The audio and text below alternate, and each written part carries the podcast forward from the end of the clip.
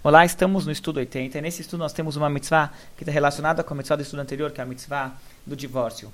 Mencionamos no estudo anterior que o divórcio deve ser visto como um último recurso e uma última alternativa, caso um casal não tenha como se manter juntos e não tem como salvar aquele casamento, o último recurso deve ser então o divórcio. Mesmo se houve o divórcio, ainda há uma mitzvah em tentar se esforçar e fazer, e, e fazer o casal se unir de novo. Tem algumas exceções, caso ele seja um mas se não tem nenhum problema desses, tem uma mitzvah em eh, manter esse casal unido e eles têm, têm que procurar de todo, de todo modo fazer re, reuni-los de novo e fazer com que eles se casem e vivam, vivam juntos de novo.